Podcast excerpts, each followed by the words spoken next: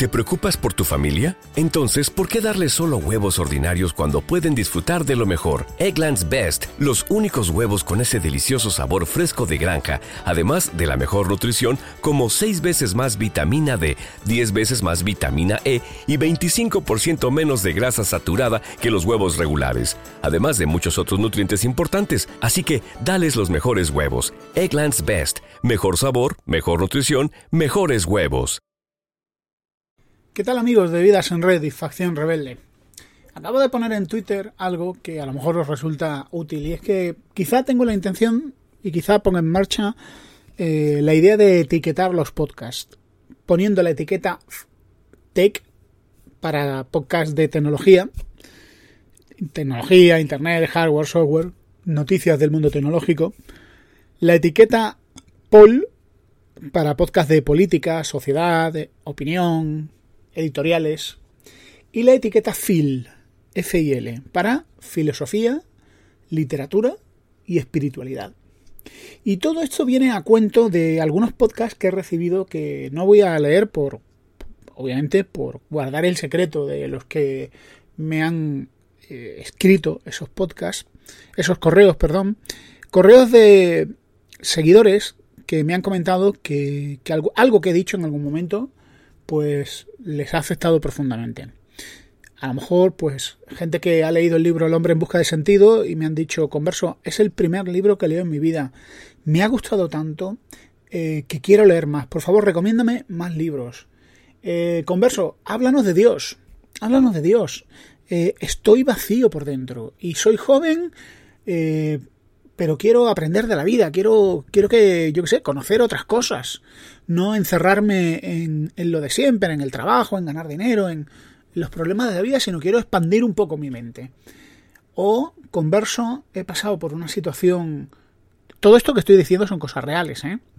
Converso, he pasado por una situación particularmente dura esto que dijiste, esto que recomendaste, este otro podcast que tienes por ahí escondido que se llama Jesús en, Jesús en Internet, me ha hecho mucho bien y me ha ayudado a, superar esta situación desde una perspectiva que nunca me, me, había planteado. Bueno, pues, pues de esto quiero hablaros hoy. Hoy el podcast tiene la etiqueta Phil y quiero hablaros de la providencia, del concepto providencia en el mundo cristiano pero quiero hablaros también de una magnífica novela. Una novela profundamente espiritual. La novela se llama Robinson Crusoe. Bueno, lo primero de todo, eh, una reflexión. Yo no sé vosotros, pero hablando con varios amigos me, comentaban que, que, han tenido pequeñas crisis de ansiedad. Esto lo recuerdo cuando hablé con él en un podcast que un podcast que he disfrutado muchísimo y del que he recibido muchísimos comentarios, el podcast de Juan Lechulilla, donde hablamos un poco de la situación que está en España y todo esto, y él decía, pues bueno, como eh, lo que estamos viviendo ya no solo a nivel pandemia, sino a nivel político y gestión política, nos está llenando de, de, una impotencia y de una rabia tremendas. No voy a hablar del tema, hoy no voy a hablar de política, pero sí que os confieso desesperación. Pequeños episodios de desesperación. Y, y yo tengo trabajo, a gracias, y tengo salud, a Dios gracias, y mi círculo más cercano está libre de, esta enfermedad tan horrible. Pero aún así, uno se sienta a pensar, se sienta a leer y no puedes menos que experimentar cierta desazón, cierta angustia. La novela Robinson Crusoe que ha pasado como una novela juvenil. De hecho, yo la leí de joven y para mí fue una novela de aventuras bastante aburrida. Eh, una lectura adulta te, da, te hace darte cuenta de que Robinson Crusoe es una novela profundamente espiritual. Es un libro profundamente existencial. En el libro se habla del cuidado de un Dios personal, de un Dios bondadoso, que cuida al protagonista a través de todas las dificultades, dándole el mayor regalo, y además sacándolo de su situación desesperada. Estamos ante un libro espiritual que tiene una perspectiva clara, filosófica, de la existencia de Dios, pero no de un Dios trascendente únicamente, sino un Dios trascendente e inmanente, es decir, un Dios que es muy superior al ser humano, pero a la vez es un Dios muy cercano al ser humano. La pregunta es, ¿existe un Dios? Y si existe, ¿le interesamos? ¿Cuida de nosotros? Quiero, quiero leeros algunas citas de algunas personalidades, ¿no? Y siempre que pienso en el mundo antiguo, también me entra una gran tristeza porque hoy en día, año 2020, miramos al mundo antiguo con desprecio, ¿no? Gente que no tenía agua corriente, gente que no tenía electricidad ni internet, pero sin embargo, intelectualmente, moralmente, tenían mucha más sabiduría, conocimiento, experiencia, profundidad, erudición que nosotros. Uno de ellos es el gran emperador Marco Aurelio, uno de los emperadores. Si escucháis el podcast eh, El Ocaso de Roma, gran podcast que os recomiendo, pues uno de los grandes emperadores antes del declive de, Roma, ¿no? De, de, la última fase del Imperio Romano. Él era estoico y de hecho aquí tengo un libro que leí hace poco, lo tengo aquí cerquita, un libro con meditaciones, las meditaciones de Marco Aurelio. Él dice algo así, si existen dioses, esta es una idea que no, no hace daño a nadie, pero si no existen y si no tienen cuidado de la humanidad, entonces ¿qué sentido tiene la vida para mí? En un mundo en el que no hay dioses o, o un mundo carente de providencia. Pero si existen y si se preocupan por la humanidad, y si se han puesto a disposición del ser humano para que no les alcance el verdadero daño, y si eso es verdad. Y esto decía el emperador Marco Aurelio.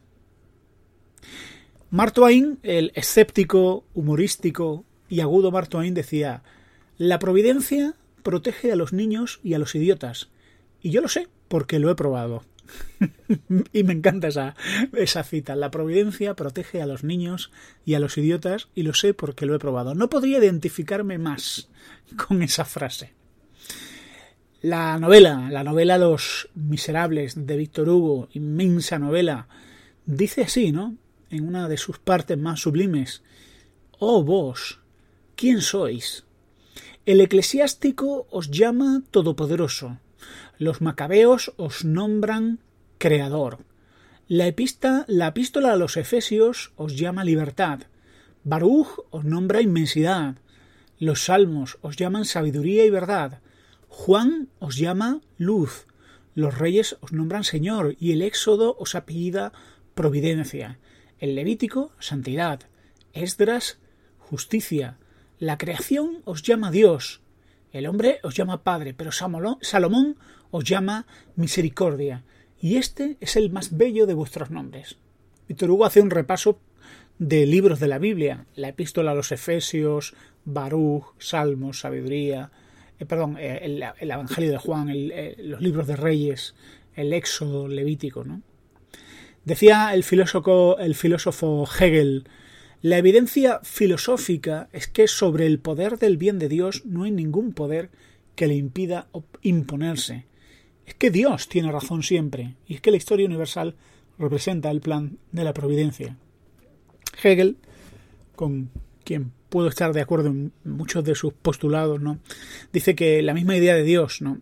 implica eh, una autoridad absoluta, un dominio completo, una bondad perfecta, un conocimiento eterno y la historia no es más que la historia de la providencia de Dios y de Dios llevando a cabo sus planes a pesar de los torpes intentos de oponerse a Dios.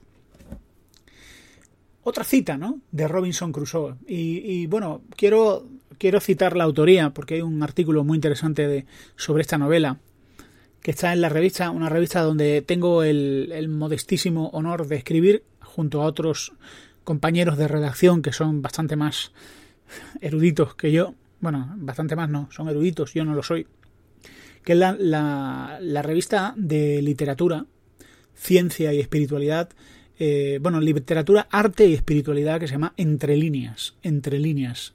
En las notas del podcast os pondré la referencia por si queréis visitarla y ahí tengo varios artículos escritos sobre películas. Hablamos de series, de películas, de música, Hablamos de todas estas cosas, de directores de cine, ¿no? Y cómo el arte, la literatura tiene mucho que ver con la, espiritualidad y la fe, ¿no?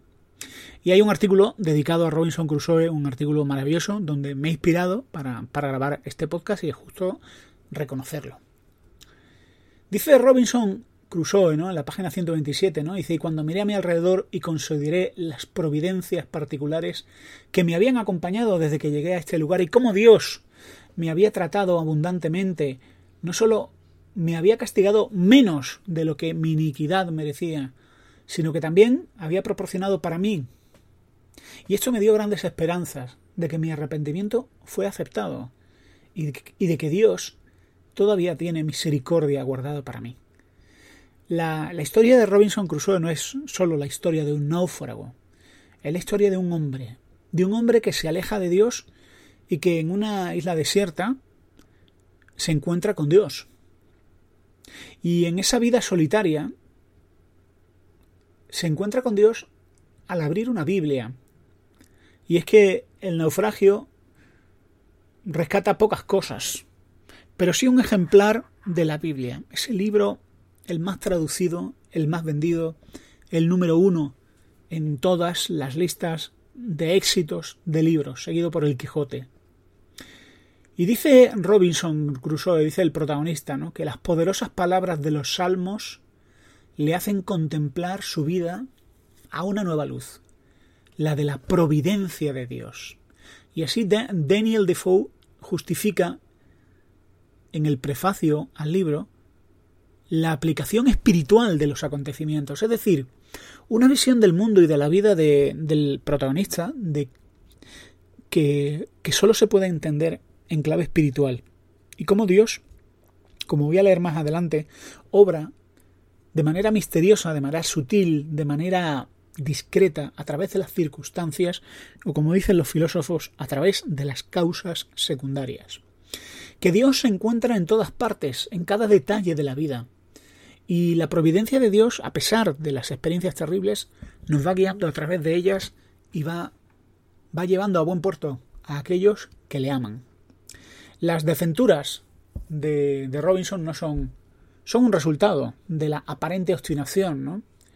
Dice que él tenía un extraño impulso, dice el protagonista, que le llevaba a la autodestrucción. Hace poco alguien, alguien que sufría distintas adicciones me decía, converso, no sé cómo lo hago, pero soy un experto en sabotearme a mí mismo. Era una persona que era que estaba atada a varias adicciones que sabía que le estaban haciendo daño a él y no solo a él, sino a, su círculo más inmediato. ¿no? Y un poco esta novela, ¿no? Esto es la grandeza de la literatura, ¿no? La literatura nos ayuda a entendernos a nosotros y nos ayuda a entender el mundo en el que vivimos, ¿no? Así que él se da cuenta de que el protagonista de Robinson Crusoe se da cuenta que que por alguna razón corre hacia su propia destrucción y se da prisa en llegar a la más absoluta miseria que él mismo se ha buscado, ¿no? Así un día naufraga durante una terrible tormenta y llega a la orilla de esta triste y desdichada isla. Dice al principio, ¿no? Que le llama la isla de la desesperación. Y yo aquí veo, aquí veo una cita de, un, de uno de mis libros favoritos, una obra, una obra inmortal y universal que se llama El progreso del peregrino, un libro que en habla hispana es prácticamente ignorado, pero que en el mundo de habla inglesa el progreso del peregrino de Juan Bunyan pues es una obra eh, prodigiosa. Todos los años la leo al menos una vez. Y aquí cuando habla de la isla de la desesperación me recuerda a, a la obra El progreso del peregrino, Pilgrim Progress, de John Bunyan. Dice que hasta entonces había actuado sin el menor fundamento religioso. De hecho, tenía muy pocas nociones de religión en la cabeza y todo lo que me ocurría lo atribuía simplemente al azar, a la suerte, pero no a la voluntad de Dios, sin preocuparme de indagar sobre la acción de la providencia en estas cosas o su orden en controlar los acontecimientos del mundo.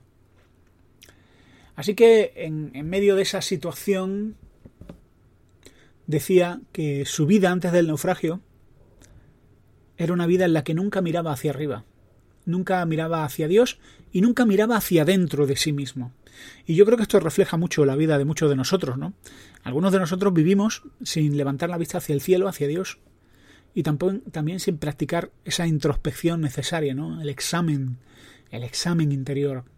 No tener ningún pensamiento elevado, más que pensamientos cotidianos, ¿no? Y eso nos mata de hambre. Yo creo que el ser humano ha sido creado para mucho más. Y que el ser humano tiene un hambre insaciable de eternidad, de trascendencia, de profundidad. O por citar ese libro que ya os he recomendado una y mil veces, ¿no? De sentido. El ser humano está hambriento de sentido. Por eso, cuando a alguien le ocurre algo, una desgracia, lo que siempre suele preguntar es ¿por qué? ¿Por qué? Porque necesita entender la razón, el propósito de cada, de cada cosa, ¿no? Dice Robinson Crusoe, ¿no? Es como si una cierta estupidez del alma sin deseo del bien o conciencia del mal, me había dominado por completo, y ahora yo era el alma más endurecida, caprichosa y perversa que puede concebirse, sin temor a Dios en el peligro y sin agradecimiento de la salvación. Ya que pensé, ya que pese a la gran variedad de desdichas que hasta entonces habían caído sobre mí, estoy leyendo literalmente, ¿eh? Dice, a pesar de la cantidad de desdichas que hasta entonces habían caído sobre mí, nunca pensé ni una sola vez que era la mano de Dios la que me las enviaba o que era el justo castigo de por mi comportamiento rebelde, mis actuales pecados que eran grandes o el rumbo general de mi depravada, de mi depravada vida. Así que esta es la, reflexión que hace el autor, ¿no? Es decir, soy una persona que ha vivido sin Dios, que ha vivido sin ningún tipo de pensamiento, propósito, y que mi conducta es algo que me traía completamente sin cuidado. ¿Qué es lo que le hace cambiar de opinión? ¿Qué es lo que hace que él experimente una conversión, un cambio interior profundo? Pues lo describe así, literalmente. Robinson Crusoe. ¿Qué es lo que me hizo cambiar? Y dice, la gracia de Dios, el favor, la bondad inmerecida de Dios. Si no fuera por ella, habría terminado donde empecé. En un simple acceso de alegría, o me atrevería a decir que me sentía contento de estar vivo sin la menor reflexión acerca de la bondad de la mano que me había salvado. Así que Robinson se levanta, toma la Biblia y empieza a leer el Nuevo Testamento, la segunda parte de la Biblia, los 27 libros del Nuevo Testamento. Y dice, emprendí mi lectura seriamente y me impuse dedicarme cada mañana y cada noche a leerla un rato. Qué interesante, qué interesante.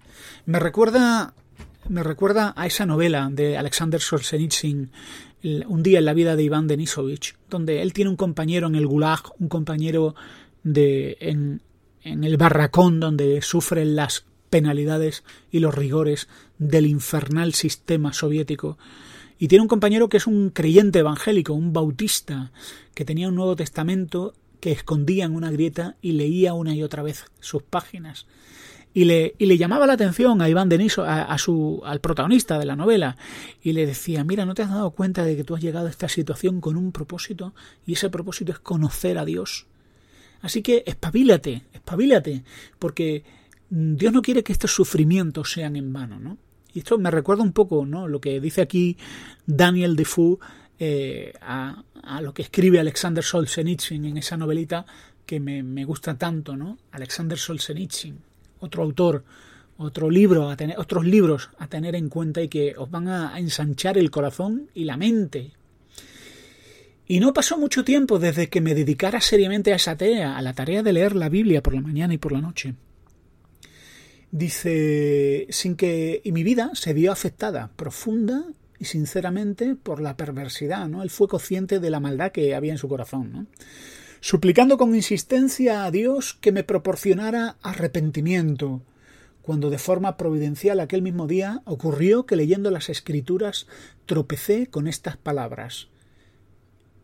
Es exaltado como príncipe y salvador, para conceder el arrepentimiento y dar el perdón. Por lo que aquella fue la primera vez que en el sentido completo de la palabra, oré en toda mi vida, porque lo hice con pleno conocimiento de mi situación y con la auténtica esperanza propia de las Escrituras, fundada en el aliento de la palabra de Dios. Y desde entonces puedo decir también, empecé a tener la esperanza de que Dios me escucharía. Cualquiera diría que está leyendo un libro pero no una novela de aventuras. Esto viene en Robinson Crusoe, ¿no? Y decía que encontraba un gran consuelo, que, que hasta entonces era un consuelo que él había ignorado. Di humildes y sinceras gracias a Dios de que me hubiera permitido descubrir que era posible ser feliz en esa solitaria condición, de lo que lo hubiera sido en la libertad, en una sociedad y en medio de todos los placeres del mundo. Por eso, aunque no puedo decir que doy gracias a Dios por estar aquí, sinceramente daba gracias a Dios por abrirme los ojos, aunque lo hubiera hecho de una forma muy dolorosa, y por permitirme ver cuál era realmente mi vida. Es muy interesante esta última reflexión que hace. Dice, mira, aunque estoy en, en una situación muy desdichada, muy triste, en una isla, abandonado, pero he encontrado la felicidad. Y, y, me he dado cuenta de que puedo ser feliz, de que soy feliz en esta condición. ¿Por qué? Porque ha encontrado a Dios. Porque ha encontrado un sentido, un propósito. Y porque ha empezado a relacionarse con Dios. Ha descubierto primero la perversidad de su corazón, la maldad que, que tiene en su interior, la oscuridad y el infierno que lleva en su corazón. Y ha descubierto también que Dios puede cambiar su vida, ¿no? Así que dice, mira, no estaría tan feliz si estuviera en medio de una sociedad con los placeres, disfrutes y todos los recursos de la sociedad, ¿no? Así que yo no sé si estas palabras a ti te hacen bien, a lo mejor simplemente te, te parecen tonterías, te parecen, eh, no sé, soñaciones infantiles, ¿no? Pero bueno, he leído antes palabras sobre la providencia, ¿no? Y cómo Hegel, cómo Spinoza, eh, otros filósofos hablan de la providencia de Dios y aquí vemos como Daniel Defoe en esa novela tan famosísima habla de la providencia de Dios ¿no? y lo importante que es entenderla. ¿no? Decía el pastor Mark Batterson, un pastor que escribió en el año 1969, yo no creo en las coincidencias, creo en la providencia. La Biblia, la Biblia que leía Robinson Crusoe, enseña cosas como que Dios es el Señor del cielo y de la tierra, que Él protege todas las cosas, incluso las más insignificantes. Dice, la, dice el, libro de Mateo, ¿no? Dice, mirad las aves del cielo, dice Jesús, que no siembran, ni siegan, ni recogen en graneros, y sin embargo vuestro Padre Celestial las alimenta. ¿No sois vosotros de mucho más valor que ellas? El capítulo 12 del Evangelio de Lucas dice, dice Jesús, ¿no se venden cinco pajarillos por dos cuartos? Es decir, un pajarillo en el mercado no valía nada, valía céntimos, ¿no? Dice, sin embargo, ni uno de ellos está olvidado ante Dios. Es más, aún los cabellos de vuestra cabeza están todos contados. No temáis, vosotros valéis mucho más que los pajarillos. Y esta es una afirmación de Jesús en ese otro gran libro. Para muchos, simplemente un libro, literatura, y para otros, mucho más que un libro, mucho más que literatura. Y la enseñanza de Jesús es, mira, Dios cuida de todas las cosas, cuida de los pajarillos. Dios es plenamente consciente en su capacidad para verlo todo a la vez. Dios es consciente de cada pajarillo y tiene cuidado de ellos. Dice, te voy a decir una cosa muy importante. Tú eres más importante para Dios que un pajarito. Alguien pensaría, qué tontería, ¿no? Pues no. Hay gente que, que está tan desesperada que vive en un pozo de tristeza tan grande que necesita escuchar eso. Que Dios, que a Dios le importa, que a Dios le interesa su vida y su sufrimiento, que a Dios le preocupa las cosas que a Él le preocupan. Y quizás si tú vives una vida satisfecha y bien, pues quizás te da igual, pero hay muchos que necesitan oír eso. Yo necesito oír eso, ¿no? Los hijos reconciliados de Dios, aquellos que han creído en Dios, ¿no? forman parte de una cadena de actos divinos, divinos de gracia que retroceden desde la eternidad pasada y se conectan con la eternidad futura. Y Dios maneja las circunstancias y todo para llevar a cabo un propósito magistral, glorioso, ¿no? Dice el, el libro de Romanos, un libro que inspiró a Lutero a iniciar la famosa reforma protestante, ¿no? Que a los que aman a Dios todas las cosas cooperan para bien. Esto es para los que son llamados conforme a su propósito. El, teólogo, filósofo Agustín, autor de, de ese libro la ciudad de Dios y de otros libros, confesiones y demás, él dice, damos gracias a Dios por los hombres malvados, quienes aún sin saberlo cooperan para llevar a cabo los buenos propósitos de Dios. La pregunta es, ¿Dios gobierna el mundo o simplemente utiliza el mundo para darnos lecciones? Pues lo que dice Robinson Crusoe, lo que dice la Biblia, lo que dicen Marco Aurelio, lo que dice Hegel, lo que dice Pascal y lo que dice el filósofo Spinoza, ¿no? Es que Dios gobierna el mundo. Dios gobierna y obra de manera misteriosa a través de muchas casualidades. Y a Dios le interesa la vida de cada uno de nosotros. Ningún milagro, dice Spinoza, ningún milagro nos permite entender ni la esencia, ni la existencia, ni la providencia de Dios, sino que por el contrario, estas cosas se perciben mucho mejor por el orden fijo e inmutable de la naturaleza. Bueno, Spinoza dice en una frase lo que yo podría resumir en un libro. Pero claro, él es un filósofo y yo solo soy un tipo miope, gordito y con barba. Pero lo que dice es, mirad, a pesar de lo que muchos decís, los milagros no te van a dar un conocimiento de Dios. Los milagros no te van a permitir entender cómo es Dios ni cómo obra Dios. Pero si tú quieres entender quién es Dios y cómo Dios está obrando a través de las cosas, eso lo vas a percibir mucho mejor a través de la ciencia. El orden natural de las cosas, la lógica, la complejidad y el fino ajuste con el que todo este diseño magistral se puede ver. Hay matemáticas en este universo y las matemáticas son el lenguaje de Dios. Si nos vamos a lo más pequeño, al ADN, veremos un código de programación matemático escrito en el libro de la vida de cada ser vivo, de cada planta, de cada animal.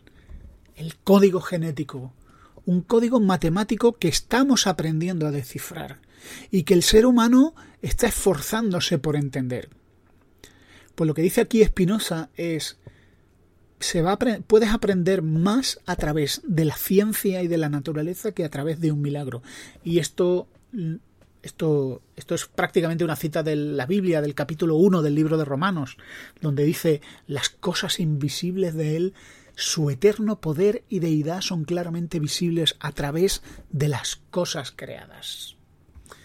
Así que te animo a leer este fantástico libro, Robinson Crusoe, que para muchos niños o para muchos adultos con cabeza de niños encontrarán simplemente un libro de aventuras, pero para aquellos que, que intentamos leer entre líneas y que intentamos ver más allá de las cosas, encontraréis un libro profundamente espiritual, un libro lleno de propósito y sentido que os ayuda a, que os ayudará a entender la situación en la que vivís y a vivir con esperanza. Y a tener esperanza. Yo creo que todos necesitamos vivir en esperanza. ¿no? no hemos sido diseñados, nuestra mente, el cerebro humano, no ha sido diseñado para vivir en un estado continuo de tristeza y de pesar, sino para vivir en esperanza y aprender a estar satisfecho, esperanzado, aún en la situación que sea. Bueno, espero que, esta pequeña disertación sobre esta novela Robinson Crusoe os haya sido de ayuda un saludo a todos. Mi correo es vidasenred.gmail.com. Si os gustó, escribidme. O también a Twitter, arroba converso72. Un saludo a todos y hasta pronto. Judy was boring. Hello. Then Judy discovered chumbacasino.com. It's my little escape. Now Judy's the life of the party. Oh, baby, Mama's bringing home the bacon. Whoa. Take it easy, Judy. The Chumba life is for everybody. So go to ChumbaCasino.com and play over 100 casino style games. Join today and play for free for your chance to redeem some serious prizes. Chumba. ChumbaCasino.com. No purchase necessary. Void where prohibited by law. 18 plus terms and conditions apply. See website for details. Step into the world of power, loyalty, and luck. I'm going to make him an offer he can't refuse. With family, cannolis, and spins mean everything. Now, you want to get mixed up in the family business. Introducing The Godfather at ChumbaCasino.com. Test your luck in the shadowy world of The Godfather slot. Someday. I will call upon you to do a service for me. Play the Godfather, now at ChumbaCasino.com. Welcome to the family. VGW Group. No purchase necessary. Void where prohibited by law. See terms and conditions. 18 plus.